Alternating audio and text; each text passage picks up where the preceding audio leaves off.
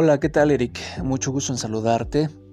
Gracias por comunicarte conmigo acerca de tu duda que tienes del diodo polarizado en el ejercicio que dejé para participación hablando de este tema.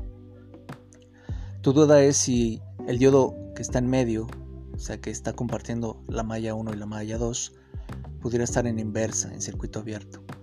La respuesta es no, porque ya en análisis previo, o sea, el análisis de la malla 1, se garantizó y se verificó que efectivamente estuviera conduciendo. ¿Por qué no puedo estar en inversa?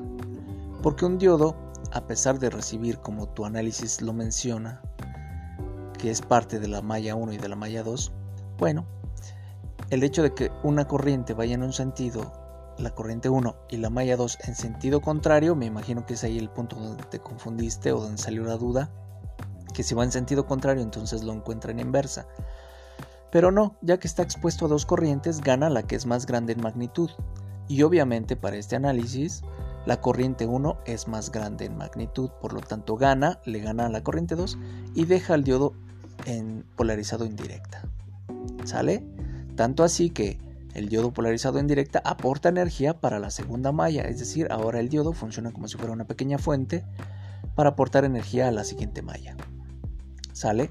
Es por eso que el diodo 2 perdón, el diodo que comparte este, la malla 1 y la malla 2, me parece que le habíamos asignado el, el subíndice 1, diodo 1, está polarizado en directa. De todas formas voy a resolver esto en el pizarrón en la siguiente sesión para que lo puedas observar. Y ya espero que con eso queden eliminadas todas tus dudas. Gracias Eric, seguimos en contacto. Buen día, hasta luego.